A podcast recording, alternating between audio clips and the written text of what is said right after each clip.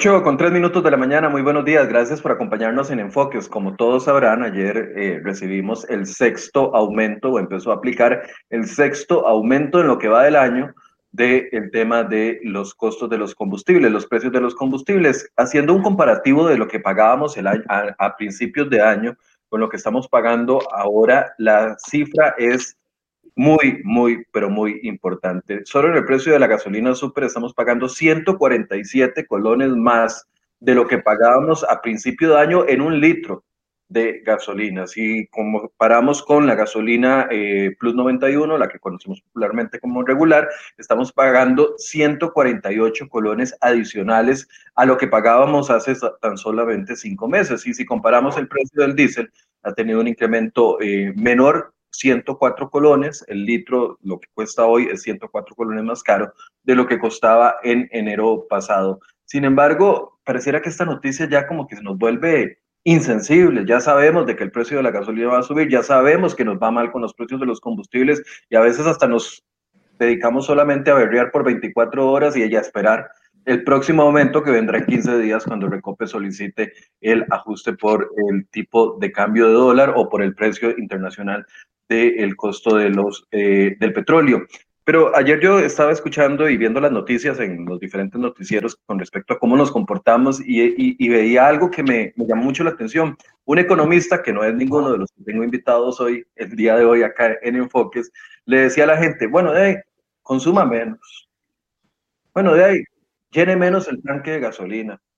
Bueno, de ahí, eh, tendrá que, dedicar más dinero de, su bolsillo a, comprar combustible. Yo me quedé pensando, yo digo, qué, qué fácil somos de domesticados, ¿verdad? Bueno, de ahí, es lo que hay, es lo que hay, hay, hay, que dedicarse a eso y caemos en esa dinámica en donde pasamos del berreo a no hacer absolutamente nada con respecto a cosas que nos afectan y que afectan la economía de nuestras familias, de nuestros hogares, de nuestros bolsillos y que nos ponen en graves aprietos económicos. En ese sentido, invité a dos economistas el día de hoy para que nos den la perspectiva de lo que ellos ven del comportamiento del precio de los combustibles, pero además que nos digan qué se puede hacer ya hemos hablado nosotros en otras ocasiones, hablamos hace poco del referéndum de Recope que está por parte de la Asociación de Consumidores, está pausado por parte del Tribunal de Elecciones, pero eh, ya está avalado para la recaudación de firmas. Pero ¿qué más se puede hacer? Es que a veces pensamos que los gobiernos son pobrecitos, ¿verdad? Entonces, pobrecito el gobierno si lo criticamos, porque no es culpa de ellos. Pobrecito, el precio de los combustibles es culpa de allá, de los malos, de los malos en Estados Unidos, de los malos allá en Oriente Medio. Suben el precio de los combustibles y nos golpean a nosotros. Pobrecito el gobierno, no puede hacer absolutamente nada. Bueno, hay otras opciones.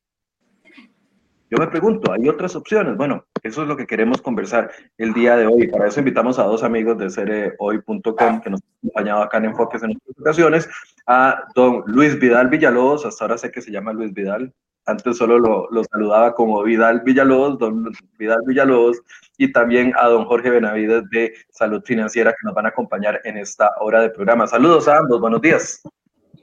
Muy buenos días, Michael. Muy buenos días, don Jorge. Muy buenos días a todas las personas. Bienvenidos y bienvenidas. Esperemos que disfruten. Muy buenos días, don Michael. Muy buenos días, don Vidal. Un placer de verdad estar con ustedes hoy en la mañana y con un importante tema. Quiero, quiero preguntarles cómo ven este comportamiento que se está dando en el precio de los combustibles. Es que 147 colones por litro y si multiplicamos eso por 40 litros de gasolina, estamos hablando de que de, si uno va a llenar el tanque hoy, es tamaño poco más de dinero al que hay que destinar. ¿Cómo, cómo analizan la situación y cómo se el comportamiento del precio de los combustibles durante estos primeros cinco meses del año? Don Vidal, si gusta, empieza usted. Primero, muy buenos días de nueva cuenta y eh, quisiéramos compartir algunos datos del mercado internacional y algunas condiciones generales acerca de un mercado como lo es el mercado de los combustibles, que en nuestro país no es un mercado totalmente abierto porque ya sabemos que es un precio regulado y es un precio que carga también un, una buena parte de un impuesto, es el tercer impuesto más importante en recaudación para el gobierno de la República, después de el, la renta o las utilidades a las empresas y después de impuesto al valor agregado. El día 3 de enero, el mercado internacional tenía como precio de referencia que utilizamos nosotros aquí en esta parte del mundo el WTI. En Europa se usa el barril del Brent, pero el WTI estaba a 47 dólares con 62 centavos. Y hoy está en 68.98, por lo menos en esta mañana cuando lo estuve revisando, bueno, 68.82 está hoy, ya en este momento, el barril de petróleo, con un incremento entonces de casi el 45% en materia prima. Recordemos que el precio internacional del petróleo define entre el 46% y el 53% del precio de los combustibles. En el caso del diésel es casi el 53%. En la super y el regular andan entre el 46.4 y el 46.7.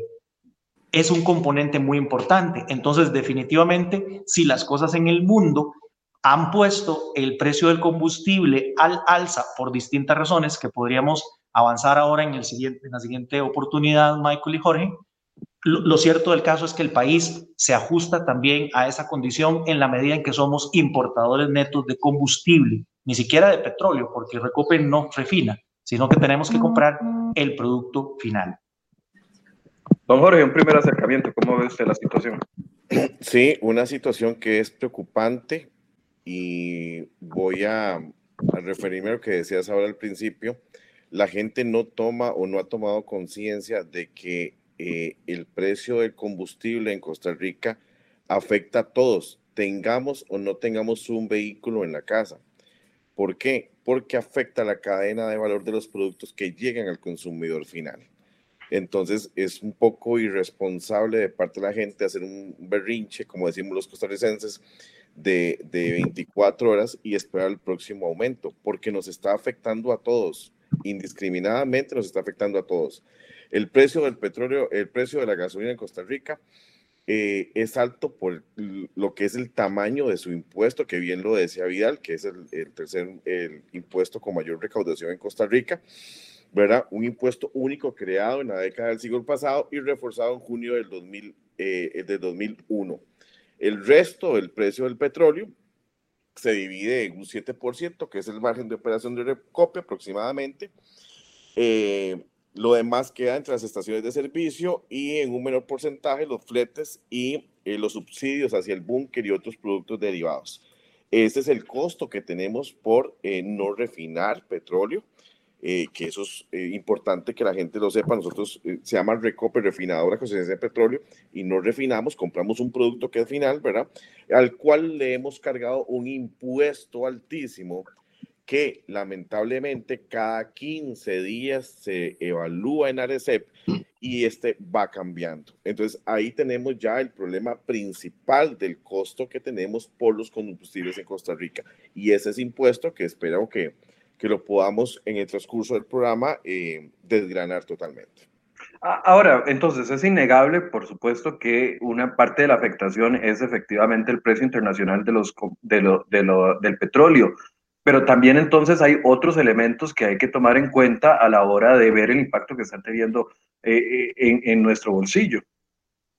Sí, eh, ¿Por qué? Porque a como puede aumentar el precio internacional por cosas que pasan, por ejemplo, en el Medio Oriente o lo que pasó semanas atrás en Estados Unidos con el hackeo de, hacia las empresas de combustible, ¿verdad? Eh, también puede variar ese precio a nuestro favor. Vemos que en medio de una pandemia prácticamente el barril de petróleo llegó a valer nada, prácticamente regalado, para no decirlo eh, que sí fue regalado. Y aquí no se vio porque mantuvimos el precio para ayudar al bono proteger, que era el, destino final y sabemos qué fue lo que pasó.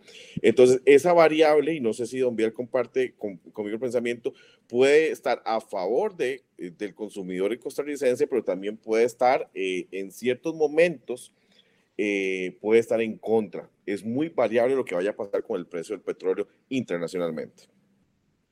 Don Vidal, usted decía ahorita al, inicio de que el último valor de referencia para el aumento era de cuánto, 66 dólares el precio del, barril de petróleo. Eh, en este momento está en 68.85. En este preciso momento en el mercado de Nueva York 68.85, un 45% más alto que lo que tuvimos al inicio del año. Pero agregando a lo que don Jorge mencionaba hace un momento atrás, en efecto, los movimientos naturales del mercado deben ser aprovechados de una u otra forma por, en este caso, el comprador de combustible que tenemos nosotros, que es Recope. En los mercados internacionales, esto es de todos los días y se llaman contratos a futuro y se llaman contratos incluso de coberturas o contratos de diferencia. Hoy en la mañana, por ejemplo, los contratos de diferencia en Nueva York estaban en una estructura que se llama contando. Eso es básicamente que se está a la expectativa de que el precio futuro estará más alto que el que tenemos hoy. Y eso hace entonces que los grandes compradores intenten garantizarse el suministro de la materia prima contratando contratos a futuro para entregas precisamente a futuro. Y de esa manera logran controlar precisamente los incrementos de alguna manera. Son lo que se llaman coberturas en materia financiera. Aquí tenemos que agregar otro detalle, Michael y Jorge, y es que como somos importadores de esta materia prima tan importante, tiene que pasar por el colador del tipo de cambio.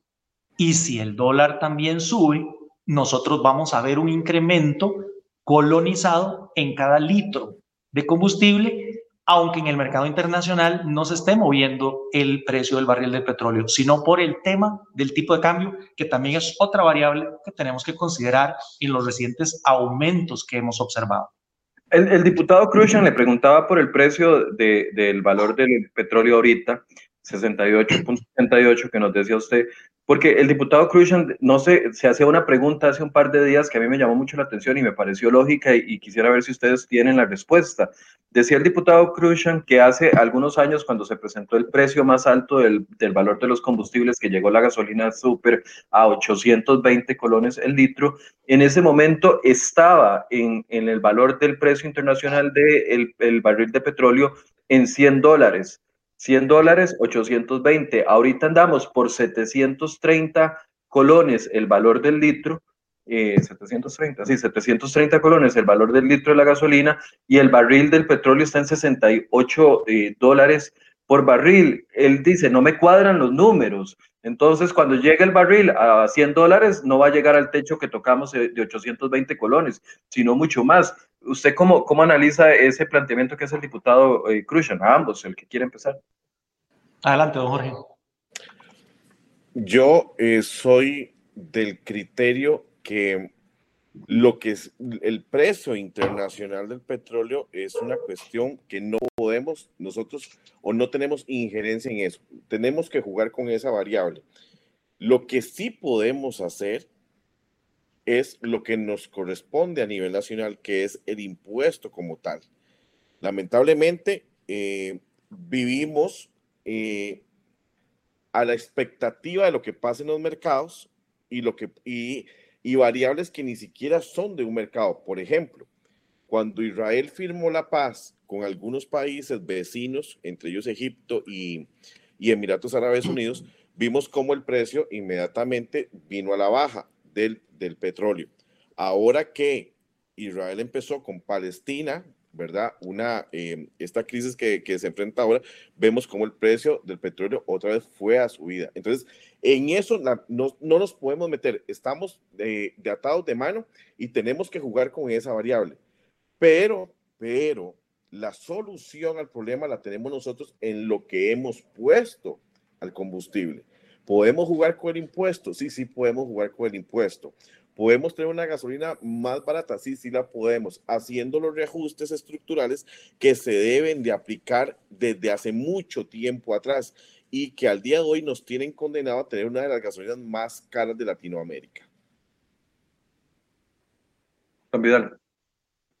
Sí, en efecto. Hay un detalle muy importante con relación a la consulta que estabas haciendo, Michael. Estoy aquí buscando la referencia mientras me abre el Internet. Eh, hay una diferencia importante entre esa fecha que don Eduardo mencionaba, que es marzo del 2008. En realidad, en marzo del 2008, con el auge del crecimiento chino, llegamos a tener un barril de petróleo WTI cotizado en 140 dólares. 140 dólares. Es el histórico más alto que tenemos. Pero es diferente el tipo de cambio que teníamos en el 2008 de lo que tenemos ahora. Y eso explica en parte precisamente la, el cuestionamiento de esa matemática que básicamente no cierra justamente por el efecto del tipo de cambio, entre otras cosas. Sí, en, en 2008 el precio del dólar andaba por el orden de los 550, 560 colones, recuerdo, más o menos. correcto, correcto, correcto. Y hoy tenemos un tipo de cambio muchísimo más alto que entra en la formulación que le pide Recope y reconocimiento a la ARC cada vez que eh, tiene no solamente el incremento en el combustible, sino que con alguna frecuencia hace solicitudes de aumento por el tema del diferencial cambiario. Ahora, cuando usted... Perdón, eh, lo interrumpí, Jorge. Eh, sí, era para, para ampliar lo que, está, lo que está hablando Don Vidal. Recordemos que en el 2018, ¿verdad? Antes de la entrada, de la aprobación de, de la ley, eh, de lo que fue el, el, IVA, ¿verdad? Tuvimos un tipo de cambio totalmente altísimo, ¿verdad? De hecho, eh, fue como una medida de presión de parte del gobierno, eh, eso es un criterio personal, ¿verdad? para la aprobación de la ley de, de las finanzas públicas. Ahora también vemos que el tipo de cambio viene al alza eh, y eh, por dos aspectos importantes. La incertidumbre que hemos creado al no tener ningún tipo de avance con el crédito del Fondo Monetario Internacional y también eh, saber que estamos en un año electoral y que este, esta reactivación económica le va a quedar al otro gobierno. Entonces vemos que en forma escalonada, ese tipo de cambio va a ir subiendo. Entonces, si vemos que ha sido repetitivo desde el año 2008 para acá, creo que es eh, un, excelente termómetro y una llamada de atención de que algo estamos haciendo mal. Y es hora de que ya eh, la ARECEP como tal, Recope como tal, las autoridades tomen cartas en el asunto. ¿Por qué? ¿Hasta dónde vamos a llegar con la gasolina? ¿A mil colones el litro? Porque a eso prácticamente vamos. Eh, Rodrigo Cubero hace eh, semanas atrás, cuando dio los números del Banco Central, decía que el, Banco Central estimaba que, los, que el combustible iba a subir un 40%, según los números del Banco Central. Entonces sí estamos ante una alerta roja y hay que cambiar la metodología. Es decir, a ver, con esos dos factores, el, que explicaba Don Vidal y el, que explicaba Jorge, el factor de que hay una expectativa de que los contratos a futuro de compra de petróleo van hacia el alza y por eso entonces el, barril de petróleo podría eh, aumentar en los próximos meses y la incertidumbre que existe con el tipo de cambio del dólar, o sea, eso es una combinación, combinación fatal para nosotros, para, para las proyecciones. Es decir, el, el precio del litro de gasolina podría superar fácilmente los 820 colones y llegar hasta más, entonces. Si, digo, algo, si digo alguna tontera, me, me, regañan, ¿verdad? No, no, don Rodrigo Cubero fue muy claro cuando dio los números del Banco Central para este año. O sea, él, él, y no lo digo yo, lo está diciendo el Banco Central, que ellos estiman que el, el precio va a aumentar hasta un 40%, que fue la estimación de ellos. Y es alarmante. Y lo vimos en los periódicos, lo vimos en los medios digitales, lo vimos en las noticias, pero nadie dijo absolutamente nada, pero vea cómo, cómo se está cumpliendo la expectativa que tiene el Banco Central. Don Vidal, esa combinación. Sí, realmente es un tema muy importante que tenemos que controlar, que tenemos que tratar de gestionar y como bien lo dice Jorge, somos tomadores de precio internacional del petróleo, no podemos hacer básicamente nada con eso, excepto intentar manejar, como les decía, contratos a futuro, coberturas, una serie de figuras financieras que le permitan a Recope atenuar esas variaciones en los precios internacionales del petróleo. Las últimas estimaciones que se están dando el día de hoy por parte de la OPEP es que el crecimiento esperado de la demanda hacia finales del año volverá a ponernos cerca de los 100 millones de barriles de petróleo consumidos en el mundo diariamente nos caímos tremendamente el año pasado. Ahora se están recuperando demandas, pero también se están recuperando producciones, que es un rezago importante a nivel técnico que hay. La producción se recortó por parte de los países productores de petróleo porque de lo contrario hubieran inundado el mercado se llenan los inventarios, se cae el precio y eso no les interesa a ellos. De igual manera, tampoco les interesa un precio exageradamente alto. Por eso, esa demanda incremental, gracias a la vacunación, a la flexibilización sanitaria, a la recuperación de la economía en China, Europa y los Estados Unidos, hace prever que estaríamos hacia final del año cerca de los 100 millones de barriles demandados. Pero la oferta programada está en 97 y medio, 97 millones y medio. Habrá un faltante que le pondrá presión al aumento en el precio. ¿Por qué creo yo que tampoco le sirve un precio extraordinariamente alto a los productores de petróleo por su misma dinámica? Me explico. El precio del petróleo y las gasolinas es un componente tan importante en las estructuras de precios de los países y en el nuestro también. Ahora podemos hablar del IPC y el impacto de los combustibles en el nuestro, pero a nivel general eso es así, de tal manera que impacta la inflación. Una vez que se impacta la inflación, se empiezan a hacer ajustes financieros dentro de las economías y particularmente para recuperar el valor del dinero perdido, aumentan las tasas de interés. Y si aumentan las tasas de interés en un proceso de recuperación económica como el que estamos, perdónenme, pero nos jodimos todos. De tal manera que esto lo tiene claro la OPEP y sabe que llevar más allá de ciertos límites el barril del petróleo podría ser contraproducente. Por ahora en el mercado internacional, por el lado de la oferta, ellos están tratando de recuperar la producción que cerraron durante la crisis, pero sin tratar de llegar a alcanzar el nivel de la demanda para que el precio se mantenga atractivo para ellos mismos. Y una expectativa que hay en el mercado para las próximas semanas es si se logra llegar a cerrar un acuerdo de energía nuclear entre el mundo y Teherán que las negociaciones van muy lentas, porque se promete que al menos Irán podría regresar con un millón, un millón y medio de barriles de petróleo diarios de nuevo a la oferta. Y eso también lo tiene que cuidar la gente de la OPEP. Ni tanto que queme al santo, ni tanto que lo alumbre. Pero todo este panorama, en resumen, está llevando a los pronosticadores a que el precio podría estar entre 70 y 80 dólares a final del año. Más allá de eso, sería contraproducente. Menos no le sirve a los productores que quieren hacer en este momento, diríamos, su agosto con el mercado. Sí, pero 80 dólares el barril de petróleo nos va, nos va a golpear fuertemente a nosotros. Claro, y si además de eso, Michael y Jorge, tenemos un tema con el tipo de cambio, es doblemente complicado el tema. Por eso es que aquí, decíamos hace un momento, ¿se puede hacer algo? Sí, sí se puede hacer, no podemos controlar el precio del petróleo, pero sí podemos gestionar el tipo de cambio y ese es el trabajo que tiene el Banco Central. Ahora, el año pasado vimos, don Jorge, un, Banco Central que intervenía mucho para sostener el tipo de cambio para que no se disparara. Este año ha sido menos la intervención del Banco eh, Central con respecto a controlar el tipo de cambio del dólar. Eh, debería del Banco Central comenzar a intervenir más para tratar de evitar que esta doble combinación precio del precio internacional del valor del, del, petróleo versus un tipo de cambio alto nos afecta a los consumidores que compramos las gasolinas. Totalmente de acuerdo con su criterio, Michael. El año pasado el banco intervino prácticamente todos los días, simple y sencillamente porque la economía del país se volvió loca y se vino abajo totalmente. El índice de desempleo alcanzó una cifra nunca antes vista.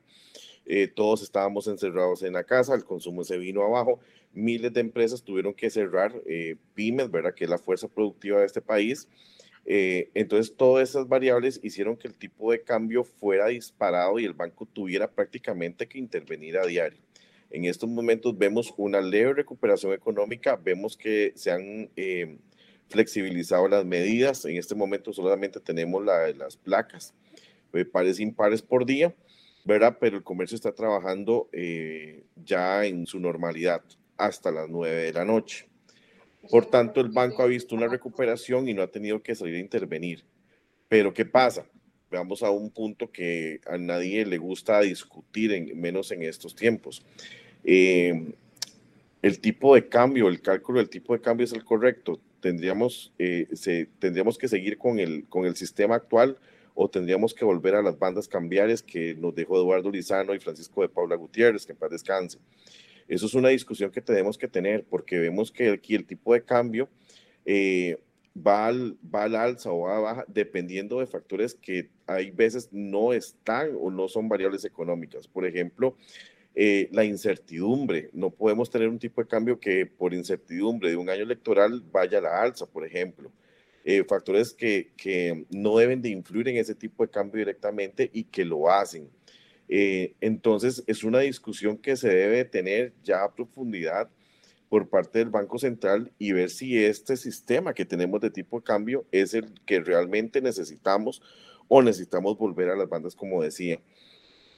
Eh, es preocupante también el hecho de que, eh, y vuelvo a lo que hablábamos anteriormente, que el Banco Central estime ese crecimiento porque ellos tienen el control del tipo de cambio y se está cumpliendo en eso. Creo que también, aparte del tipo de cambio, debe haber una discusión completa ya, pero ya, sobre la metodología que estamos utilizando para, para el precio de la gasolina, si es la correcta o no. Creo que estamos hablando de reformas estructurales bastante grandes y bastante profundas, muchas veces impopulares, pero que al fin eh, y al cabo van a beneficiar al consumidor, que es el que está sufriendo en estos momentos los embates del combustible. ¿Qué opina usted de eso de las bandas cambiarias, don, Vidal? Ya eso, eso me pareció un tema interesante. Nosotros estamos en tránsito desde un régimen cambiario fijo que tuvimos en los años 80, pasamos a uno que se llamó paridad reptante. Reptante suena así, a reptil, a que se arrastra, lo que conocimos como mini evaluaciones. Era transitorio aquello, y nos llevamos 15 años en ese transitorio.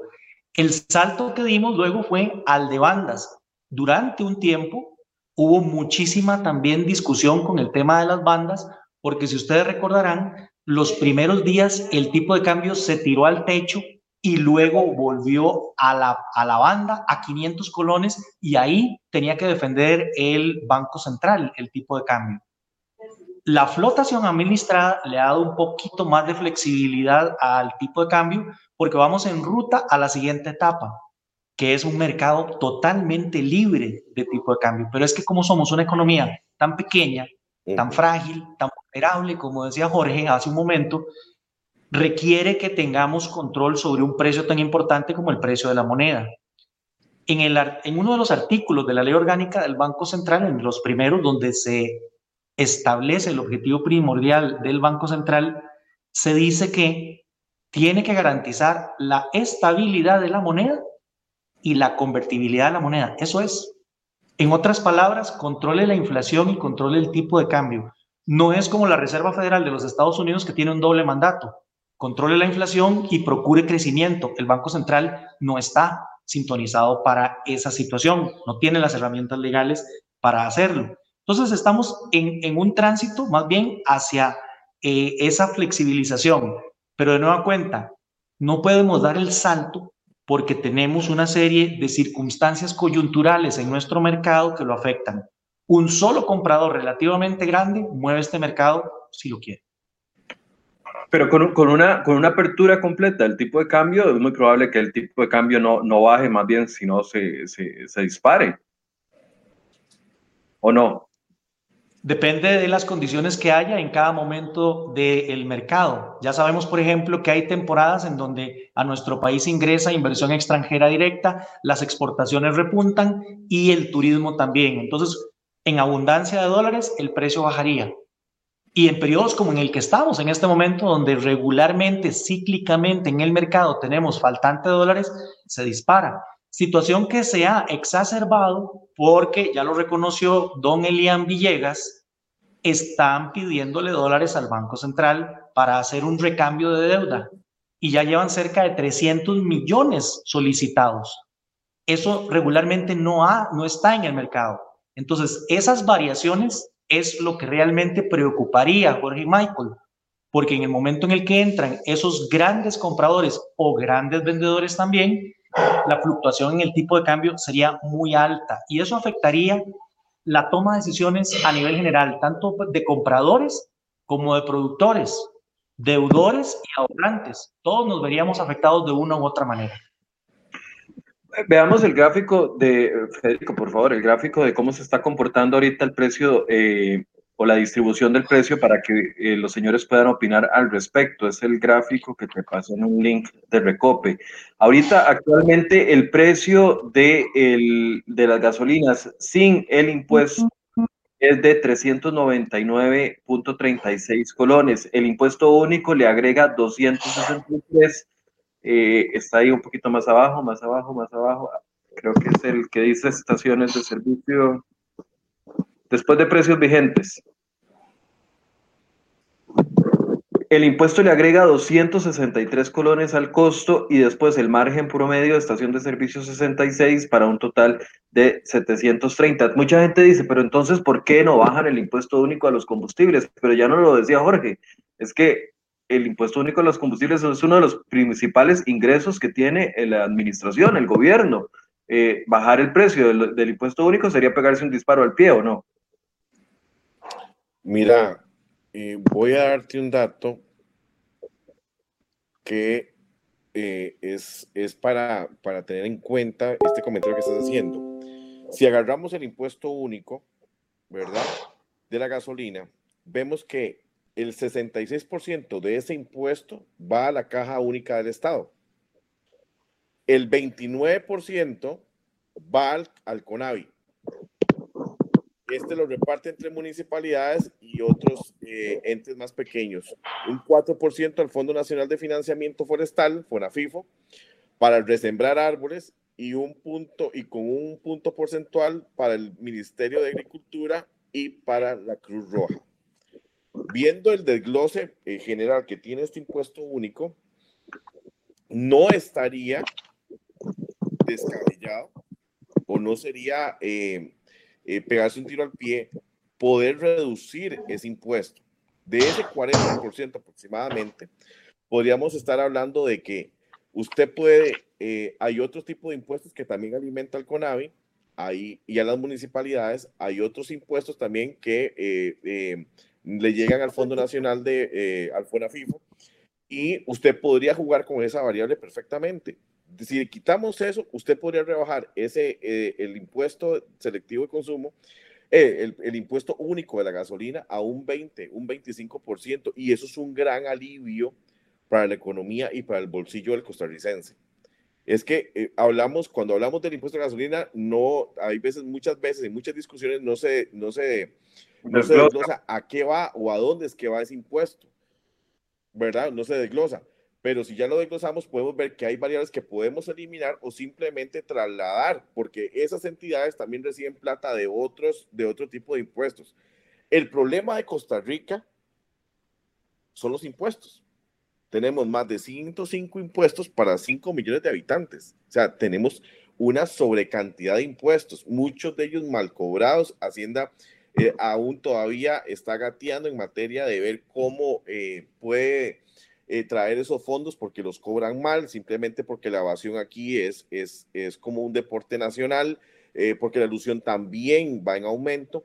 Entonces, eh, no es el, problema no es rebajarlo, el problema es ah, qué está haciendo Hacienda para cobrar los demás impuestos que ha dejado de un lado y que la evasión va para arriba. Don Vidal, ¿es realista pensar de que puede venir la solución a los altos precios de los combustibles a través de una rebaja al impuesto de los combustibles? En la medida en que ese impuesto se pueda gestionar de una manera flexible, es posible quizás hacerlo. Voy a explicarme con un dato real y, exacto que está ocurriendo en este momento en las cifras fiscales de nuestro país. Hemos visto un mejoramiento en las cifras fiscales al punto de que en marzo y en abril tuvimos superávits primarios Originalmente el Ministerio de Hacienda estableció que podríamos tener un déficit este año del 7%, pero a mí me parece que con una mejora en la economía, mejora la captación de otros impuestos que son naturalmente generados por la dinámica misma de la economía. Me refiero a que si estamos mejor en la economía, recogemos, recogemos más renta, IVA, etcétera.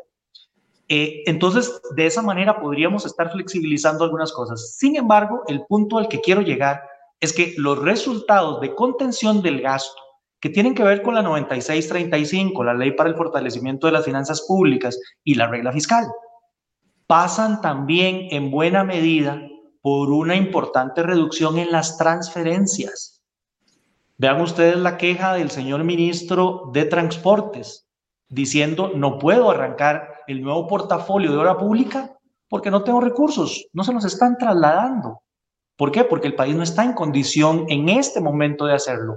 Tendremos entonces que priorizar y decir cuáles cosas sí nos vamos a comprometer y cuáles podríamos dejar para cuando tengamos eh, unas nubes no tan groseras en el horizonte costarricense. Y, como decía Jorge, flexibilizar de alguna manera algunas de esas transferencias. Pero el gobierno está trabajando con el tema de las transferencias. El año pasado incluso detuvo al cierre del año muchas de las transferencias y terminamos con un déficit mejor que el que se proyectó, pero fundamentalmente por eso, por el tema de que se frenaron las transferencias. Pero, ah, ok, o sea, si hay un camino entonces para bajar el precio de los combustibles, reactivando los la economía para que eh, efectivamente otros impuestos se produzcan más, produzcan más ingresos al Estado y eventualmente poder actuar sobre esto, pero hay un, hay un paso adelante. Michael, mira, si tomamos eh, ejemplos de varios países en el mundo, y lo que hicieron para reactivar su economía en, en, esta crisis que tenemos en estos momentos, que es la pandemia por el COVID-19, vemos que muchos países en el mundo, en lugar de poner impuestos, agarraron sus impuestos, muchos de ellos eliminaron impuestos o bajaron la tasa de dichos impuestos y le dieron una dinámica muy buena a sus economías. El hecho de tener 105 impuestos para, tan poco, para, para un territorio tan pequeño como el costarricense hace que primero que el país sea carísimo, que el costo de la vida sea carísimo también. Pero también vemos que al no tener reglas claras para combatir la evasión fiscal, estos impuestos muchas veces lleguen o no lleguen, lleguen a nada, simple y sencillamente porque se evaden hay mucha gente que se dedica prácticamente a eso, a ver cómo evado el impuesto que sigue en la Asamblea, porque tenemos impuestos para todos. Entonces, si usted llega y arregla su casa desde adentro, o sea, hablo del Ministerio de Hacienda, y usted empieza a poner una política más agresiva a la hora de recolectar eh, los impuestos, empieza ya a poner un tipo de castigo más fuerte al evasor de impuestos, eh, usted va a empezar a ver que su recolección va a ser mucho más grande y cuando usted tiene una recolección buena, usted ya puede manejar esas variables. El hecho de que tengamos la gasolina más, una de las gasolina más caras de, Latinoamérica es preocupante. ¿Por qué? Porque si hoy la gasolina aumenta 30 colones, por ejemplo, eh, esas 30 colones van a ir al consumidor final, porque la empresa afectada, el productor afectado, simple y sencillamente va a trasladar ese precio a la cadena de valor que tiene y lo va a pagar el consumidor final. Entonces, vemos que aquí el Ministerio de Hacienda es el que debe tomar las riendas del asunto y decir, no, ok, voy a hacer, voy a implementar estas para combatir la evasión en estos momentos y ya una vez que yo tengo claro ese panorama legal, entonces yo ya empiezo a jugar con mis impuestos y hacer de este país más dinámico, menos caro pero es el Ministerio de Hacienda el que tiene que hacerlo. La, la, como decíamos, Tico, la papa en la mano la tienen ellos. No podemos seguir con un impuesto tan alto a la, a la gasolina porque estamos castigando a todos los habitantes del país. Pero, a ver, el impacto que va a tener eh, o ya está teniendo el alto costo de los combustibles en el costo de vida también es un disparo al pie para el gobierno para sus metas inflacionarias a final de año, etcétera, etcétera. Es decir, al gobierno, por un lado, le sirve eh, de que la gasolina, a como está, se siga vendiendo, porque efectivamente recauda el impuesto muy rápidamente, el impuesto único a los combustibles, pero por otro lado, le afecta a otros indicadores. ¿Cómo, está ese balance? Por supuesto, porque, mira, el productor de arroz en Costa Rica, él dice, utilizan, eh, eh, utiliza gasolina prácticamente para todo lo que es la producción y recolección de su producto Imagínense que yo le aumento la gasolina hoy y simple y sencillamente, entonces en unos días el precio del arroz va a aumentar, simple y sencillamente porque me aumentaron ese costo que tengo yo en mi producción y así trasladémoslo al productor, de, al que vende la carne, al, que, al productor de los frijoles, etcétera, etcétera. Por supuesto, entonces la vida se me pone más cara aún. Entonces, tengo un tipo de cambio alto, tengo una gasolina altísima y tengo los productos que voy a, comprar en supermercados también altos porque hasta el repartidor utiliza la gasolina. Entonces, vemos que al final de cuentas, como lo decía, como lo decía yo al principio, tenga o no tenga yo carro, ese aumento me va a afectar directamente a mí y a la economía de mi familia. Don Vidal, tiene el micrófono apagado. Perdón. Eh, quería hacer un, aporte ahí también con relación a la discusión que tenemos. Antes de pasar quizás a dar algunos números sobre el impacto del aumento en el precio de los combustibles en nuestro índice de precios del consumo. Este abordaje previo que tenemos habla del lado de los ingresos, porque como lo hemos dicho, el impuesto a las gasolinas es uno de los más importantes, el tercero en importancia. ¿Sí? ¿Me escuchan? Sí, perfecto. Perfecto, perfecto. Es que se me quedó friciada la imagen de Michael. Pero está el otro lado de la, de la, de la balanza. El otro lado de la balanza es que necesitamos esa carga impositiva para financiar un determinado gasto público. Y la reforma del Estado es lo que toca para racionalizar ese gasto y que al otro lado de la balanza podamos hacer los ajustes necesarios y en este caso podríamos rebajar sin mayor dilación el tema del impuesto a los combustibles, que contrario a lo que ustedes acaban de mencionar, ¿verdad? que un aumento de precios de combustibles entraba a la economía, una reducción permitiría mejorarla y a partir de ahí tener un efecto cíclico positivo de incremento en la economía en general. En el último reporte... Perdón, don, quiero leerle nada más un comentario que hace Denis Mora. No he saludado a la gente que nos está acompañando. Ahorita les dedico un ratito para saludarlos. Dice Denis, estamos en un círculo vicioso. Costo energético sube, se restringe la producción, menos producción, menos impuestos y volvemos a empezar de nuevo con la afectación a la gente. Es que yo me siento así, ¿verdad? Como que no vamos para ningún lado. Justamente. Entonces, ese círculo vicioso deberíamos transformarlo en uno virtuoso en donde el proceso sea al revés y más bien tengamos una estimulación de la economía y una mejor captación de impuestos. Les contaba que en el último reporte que publicó el Banco Central con relación a los, sus comentarios mensuales de la economía nacional, el del mes de mayo, hay una nota explicativa realmente impresionante. Los precios al consumidor del mes de abril se incrementaron, habían bajado en enero y en febrero, de hecho teníamos un negativo de menos 0,5. Febrero agregó 0,29 y terminamos entonces el acumulado en 0,24. Pero aquí lo interesante es revisar el dato del Banco Central en donde explica que el 70% del incremento del MEX está asociado al incremento en los combustibles y el encadenamiento que Jorge mencionaba hace un momento esto trae se incrementan los transportes, se incrementa el taxi, se incrementa el bus, se incrementa la energía eléctrica porque en alguna parte también quemamos energía eléctrica. Al punto de que el banco dice que ya estamos enfrentando un incremento muy importante en el precio del petróleo. En ese documento el banco dice que el año pasado el barril de petróleo promedio en medio de la pandemia fue de 48.80. Y vean, ya vamos por 68 64 eh, estaba en marzo cuando ellos prepararon este informe. Los mayores incrementos del mes están justamente en transportes, alimentos y bebidas no alcohólicas, pero cuando vamos a ver la línea por línea, gasolina es el número uno del incremento en el precio de el IPC de este último mes en donde la variación de la gasolina agrega un impacto muy importante. Y ahora tendremos que esperar en los siguientes meses el encadenamiento de los otros costos que le van a ir siguiendo. ¿Con, cuánto va ese retraso? Digamos, de la, del, ayer nos, nos meten el sexto aumento. ¿Cuándo vamos a ver ese aumento reflejado en los costos de los productos? Depende mucho de cada una de las industrias. Hay industrias que responden mucho más rápidamente a esos incrementos y otras vienen más rezagadas. Pero sí, efectivamente, lo que no vamos a quitarnos de encima es que en los próximos meses estaremos viendo incrementos en los precios producto de este incremento que tenemos ahorita en los combustibles. Jorge, ¿quiere agregar en este punto?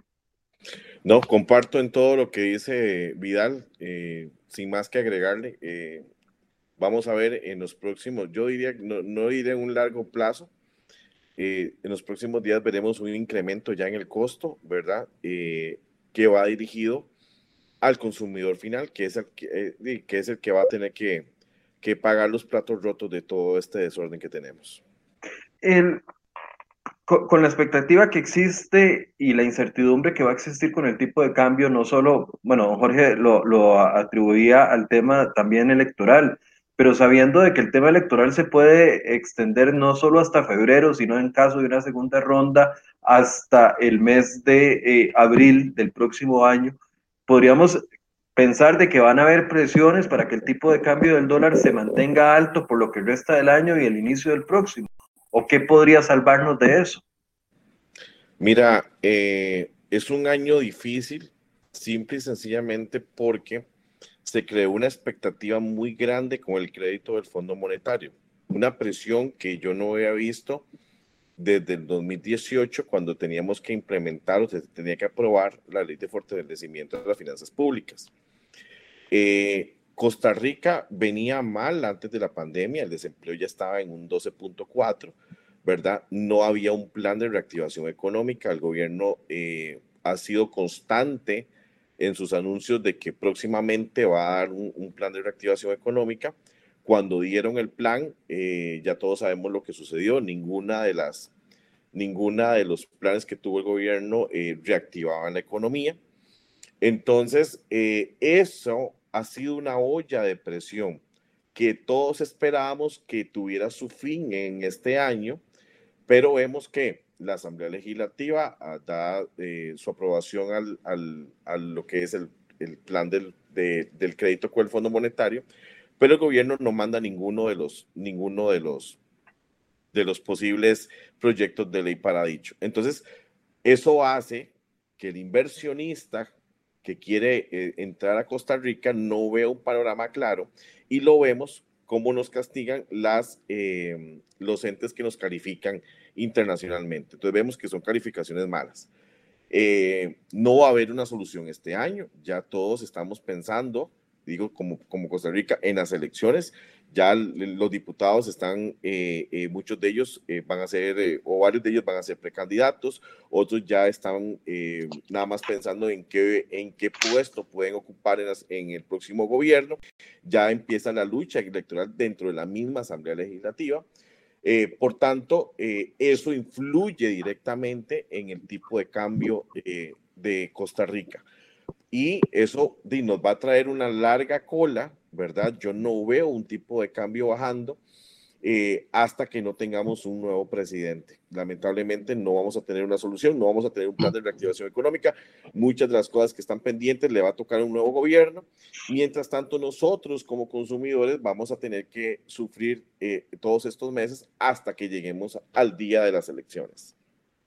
muchas gracias por te lo juro, a mí me encantaría dar buenas noticias, pero di, muchas gracias, Jorge. No, sabe cuánto se lo agradezco. Don Vidal, comparte la visión. Precisamente, Michael, antes de que iniciáramos y antes de que eh, te conectaras, ya don Jorge y yo estábamos conectados y justo este era el tema que estábamos conversando, cómo veíamos esta situación.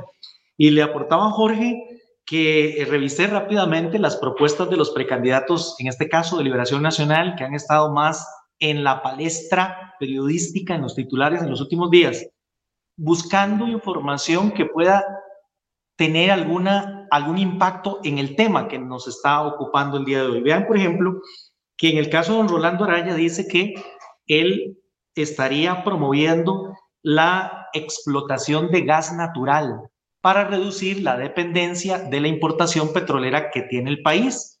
En la medida en que ese gas natural salga a costos bien competitivos, buena noticia para el país, pero falta rato para que eso ocurra. El señor Figueres dice que se compromete a reducir las emisiones de carbono a la mitad. Bueno, ¿qué significa eso en el mercado petrolero? ¿Qué va a significar entonces en materia de importación de combustibles? ¿Cuál va a ser el compromiso del país en materia ambiental con relación a ese tema? Y finalmente, de los candidatos que encontré alguna referencia, el señor Thompson, nada más y nada menos, dice que él va a acabar con el monopolio de Recope. Entonces, no solamente es eh, que estamos en el tema electoral, sino quién se va a sentar en la silla el próximo año y cuál es su plan con relación al tema de los combustibles fósiles, del cambio ambiental y de sus compromisos internacionales. Hoy por hoy estamos en un mundo diferente, sobre todo en los Estados Unidos, dirigidos por los demócratas que cambiaron totalmente la tuerca que traía el presidente Trump con relación, por ejemplo, a la exploración petrolera y al cambio climático. Yo, yo a veces me siento, no sé si ustedes han visto esa caricatura donde ponen a un gordito a bajar de peso. Entonces eh, está el gordito corriendo con la cinta y todo el asunto y le amarran como una caña de pescar aquí arriba y le ponen una hamburguesa aquí. Y entonces comienza a correr persiguiendo la hamburguesa. Yo, yo a veces siento el país así. Primero nos dijeron, va, va a encontrar el premio, diciendo que la hamburguesa es el premio, va a encontrar el premio con la reforma fiscal. Después no, no, vino la pandemia, ya no es con la reforma fiscal del 2018, ahora es con el recorte de gastos. Entonces ahí pues seguimos corriendo el recorte de gastos. Después nos dicen de que es con el acuerdo con el Fondo Monetario Internacional y ahí seguimos corriendo detrás del premio del, Fondo Monetario Internacional. No se ha concretado nada de eso y ahora eh, don Jorge me pone la hamburguesa un poco más largo ya después de mayo del próximo año con la llegada del nuevo presidente. Es que la economía, eh, los factores que hoy pueden ser una realidad, eh, eh, en, en, unos días pueden cambiar completamente y, ponerlo en la meta cada vez más lejana. Michael. Me, identifico con el gordito 100%. el, el, el asunto está en que, mira, hemos puesto muchos parchecitos, muchas curitas a la herida, pero no hemos tratado la enfermedad como tal tenemos 30 años de estar tomando malas decisiones fiscales. Malas, malas. Póngale usted el gobierno que quiera, porque ahí sí incluyó a Liberación Nacional, incluyó a la Unidad Social Cristiana y incluyó al PAC, que son los tres, los tres partidos que han estado en el poder. Vienen y, y, hablamos de que tenemos que hacer reformas y tomar decisiones, muchas de ellas impopulares que nadie quiere tomar. Entonces, eh, en estos momentos, y bien lo dice Vidal, vemos que un mismo partido tiene eh, todas las ideologías diferentes. O sea, cada candidato todas las visiones distintas. ¿Ah? Todas las visiones distintas dentro de... Todas las visiones. Solo dentro de Liberación Nacional. Hay que ver los debates que vengan de la unidad, del PAC. Y, van a ser igual. Sí, claro. Van a ser igual. Y, y, Vidal y yo hablábamos antes de que vos, que, que vos te conectaras y iniciar el programa, de que, ok, ¿qué pasaría si nosotros le ponemos competencia a Recope, por ejemplo? Entonces, si vemos Recope como tal, y vemos la gasolina y hacemos una, eh, eh, hacemos un, eh, ponemos varios tipos de variables, entonces, digamos, ¿qué pasaría si reducimos el impuesto de la gasolina a un 20%, por ejemplo? ¿Y qué pasa si le ponemos también a Recope una competencia? Y entonces que Recope ahora, como hicimos con el ICE y lo que se volvió Colby, Colby es porque usted le puso claro y le puse muestra a la par. Entonces tuvo que hacer una reestructuración completa para poder competir con esos dos monstruos y hoy Colby es un monstruo en telecomunicaciones. igual pasa con los bancos. La competencia siempre es buena. Entonces, ¿qué pasa si yo quito, eh, quito la mitad del impuesto, reformo Recope, lo hago más pequeño y le pongo competencia? Por supuesto que el consumidor se va a ver beneficiado eh, eh, en eso. Entonces, eh, pero no oigo a ningún candidato hablar de, de, ese tipo de ideas, ni tampoco los oigo con energías renovables, eh, energías naturales eh, sanas, ¿verdad?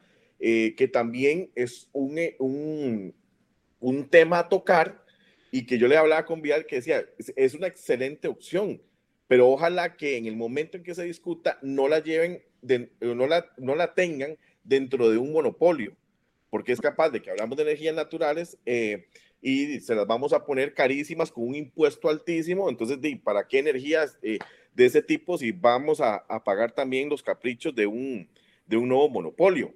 Son variables. Hay, para solucionar este problema de combustibles hay un montón de soluciones que de la mano seríamos, le juro que la población más feliz de Latinoamérica. Ocupamos una reforma, ya que estamos hablando de esto, ocupamos una reforma energética para poder mejorar la economía de este país. Y cuando me refiero a reforma energética es reforma de las instituciones, tanto ICE como Recope, como reforma de los, eh, de los combustibles que utilizamos. Don Vidal. Tiene el micrófono apagado. Voy, voy, voy, ya me di cuenta, sí, gracias. Hace un momento usted mencionaba eh, la, la analogía de la banda Sin Fin y la hamburguesa. Tenemos que, tenemos que recordar que sí sabíamos desde el 17, 18, cuando estábamos discutiendo la ley 9635, que iba a ser insuficiente. Ya sabíamos que era así. Tenemos que recordar que la exministra eh, Rocío Aguilar había dado una hoja de ruta en donde estaba en primera instancia el plan fiscal, pero dijo, tenemos que entrar de inmediato a empleo público, entre otras cosas, pero más importante aún, a reforma del Estado, que engloba todo lo que usted, Michael, acaba de mencionar. Nos quejamos de que el Instituto Costarricense de Electricidad, con sus ineficiencias eh, más financieras y administrativas que operativas, diría yo, ¿verdad? Porque nos enorgullecemos de la obra de infraestructura que el ICE ha logrado construir pero cuando empezamos a revisar la forma como se gestionó y cómo se está registrando esas cosas que se trasladan a las tarifas, ahí es donde perdemos el entusiasmo. Eso requiere precisamente de una revisión. Ya nos dimos cuenta con los datos que estábamos compartiendo, los compartieron incluso ustedes, el margen de recope anda entre el 6,5 y el 8,1% del precio del combustible Ahí, con una reforma, también podríamos sacar algunos colones y poner más eh, competitivo el precio del combustible. Pero sí sabíamos que la tarea no era suficiente solo con la 9635. Se supone que le íbamos a entrar el año pasado, pero nos cayó el tema del COVID y hasta hoy estamos tratando de sacar uno de los primeros proyectos que es empleo público, pero el plato fuerte, que es la reforma del Estado, sigue pendiente. Para, eh, ah, adelante. Para ah, agregar a lo que está hablando Don Vidal y, que tiene toda la razón del mundo, cuando en el 2018 eh, todos, eh, no sé si ustedes se acuerdan que dijeron, bueno, o, o aprobamos em, el proyecto de ley, ¿verdad? O viene el Fondo Monetario y vamos a hipotecar el país, nos llenaron de mucho miedo y ese miedo se vio reflejado en el tipo de cambio aprobamos eh, la ley de finanzas públicas, pero ¿qué pasó? En menos de una semana cambiamos la canasta básica y en menos de un mes ya estábamos haciendo las excepciones a la regla fiscal, empezando por sacar las municipalidades, etc. Ahora nos venden o nos dicen que ocupamos la reforma del empleo público. Pero si ustedes ven cómo entra el proyecto a cómo está en este momento, simple y sencillamente aprueba como está, no va a tener ningún tipo de repercusión en beneficio del Estado y los costarricenses, porque ya fue manoseado, ya quitaron un montón de cosas, le agregaron otras que no tienen sentido y simple y sencillamente nos va a servir. Entonces, si vamos a hacer una reforma estructural del Estado costarricense, necesitamos que esa reforma sea completa y que nos incluya a todos. No podemos quedarnos nadie puede quedarse eh, por fuera. La regla fiscal, por ejemplo, pero la ley del empleo público tiene que ser agresiva y que de verdad se vean los resultados a mediano y largo plazo. Porque si no, no me encantaría hoy decirte otro panorama y que la hamburguesa tal vez la tengas ya en el rosa de los labios, pero no puedo decírtelo porque no hay una voluntad política para poder hacer las cosas bien. Y lamentablemente la economía va de la mano con esa voluntad política. Y lo vemos en la billetera de Don Vidal, la billetera mía la tuya, todos los días cuando vamos a gastar. Lamentablemente ese es el panorama. La mía se nota más. Para cerrar, si pudieran hacerle una recomendación en materia de costo de, de, combustibles al próximo candidato, al próximo presidente o a los candidatos presidenciales, ¿cuál sería esa recomendación que le harían ustedes? Si gusta, empieza Don Vidal y termina Don Jorge. Sí, gracias. Eh, definitivamente, Perdón, definitivamente el tema pasa por eh, que el país está requiriendo de una recuperación no solamente por el impacto de la pandemia del año pasado, sino que es que nuestro país viene dando tumbos desde hace mucho tiempo. La reforma fiscal estaba en la palestra política desde el 2016 y hemos ido haciendo el, el parche, como dice Jorge, para tratar de salir adelante con el tema de la reforma fiscal, pero la reforma del Estado que puede ser efectivamente el pie de apoyo para un inicio de una recuperación económica importante en el país, sigue pendiente. Así que ese es el tema que le va a tener que tocar. Otros expresidentes se han comprado broncas y han eh, puesto su capital político por algún proyecto u otro. El presidente Arias, por ejemplo, el TLC, pero renunció a pacto fiscal.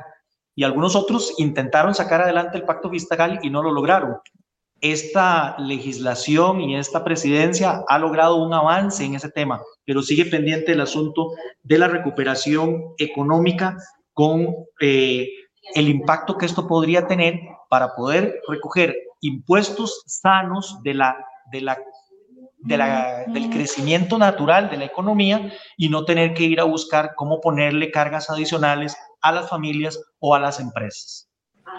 Jorge, si fuera una recomendación suya, ¿cuál sería? Una reforma fiscal profunda y una reforma fiscal no es o no significa más impuestos, significa revisar los impuestos que tenemos y saber con qué podemos contar, qué podemos eliminar y qué podemos reducir. Ese es el secreto. Tenemos que eh, plantearnos desde el Ministerio de Hacienda el futuro de Costa Rica. No podemos seguir poniéndole impuestos a todo lo que se ponga enfrente o a cualquier tipo de actividad. No se puede seguir así, es un pésimo camino y ese, eh, el mejor ejemplo lo tenemos con el tema que estamos cubriendo hoy, con la gasolina. Tenemos una de las gasolinas más caras de Latinoamérica, simple y sencillamente porque el impuesto cubre más de un 40% del precio que deberíamos de estar pagando y ver si ese impuesto está siendo bien utilizado por el gobierno o no. Entonces, una reforma fiscal, como repito, que no significa más impuestos, sino revisar lo que tenemos, qué nos sirve y qué no nos sirve, y de ahí arrancar con el tema de energías limpias eh, y otro tipo de alternativas que tenemos con la libre competencia para que el consumidor, que el productor se vea beneficiado y que esta economía salga adelante con una dinámica espectacular. Bien, les agradezco a ambos por el espacio, por darnos eh, su panorama con respecto al comportamiento del precio de los combustibles para el resto del año y las variables todo que sea aprender y poder tener más elementos de juicio para que nosotros podamos formar nuestra propia opinión, eh, es ganancia ya. Entonces se los agradezco mucho a don Vidal Villalobos, economista, y también a don Jorge Benavides de Salud Financiera que nos acompañaron esta mañana. Gracias, señores. Gracias. Muy buenos días a todos y cuídense mucho, por favor. Bien, y gracias a ustedes por su compañía. Mañana vamos a tener eh, un programa sobre política, política de cara a la elección interna del Partido de Liberación Nacional que se va a realizar el próximo domingo. También vamos a tener noticias y ya finalmente el Tribunal Supremo de Elecciones define si se levanta o no la restricción vehicular para el próximo domingo, porque según personeros, tres recursos de amparo electoral que se han puesto ante el Tribunal Supremo de Elecciones dicen que esto afectaría la participación del próximo domingo dentro de esta elección interna. Así que los invitamos a que estén pendientes, apenas haya noticia de eso vamos a hacerlo y también mañana a las 8 de la mañana vamos a estar hablando con uno de los precandidatos que todavía no nos había atendido y mañana nos abrió un espacio para hablar de sus planes. Precisamente le vamos a preguntar sobre el precio de gasolina. Muchas gracias por su compañía. Muy buenos días.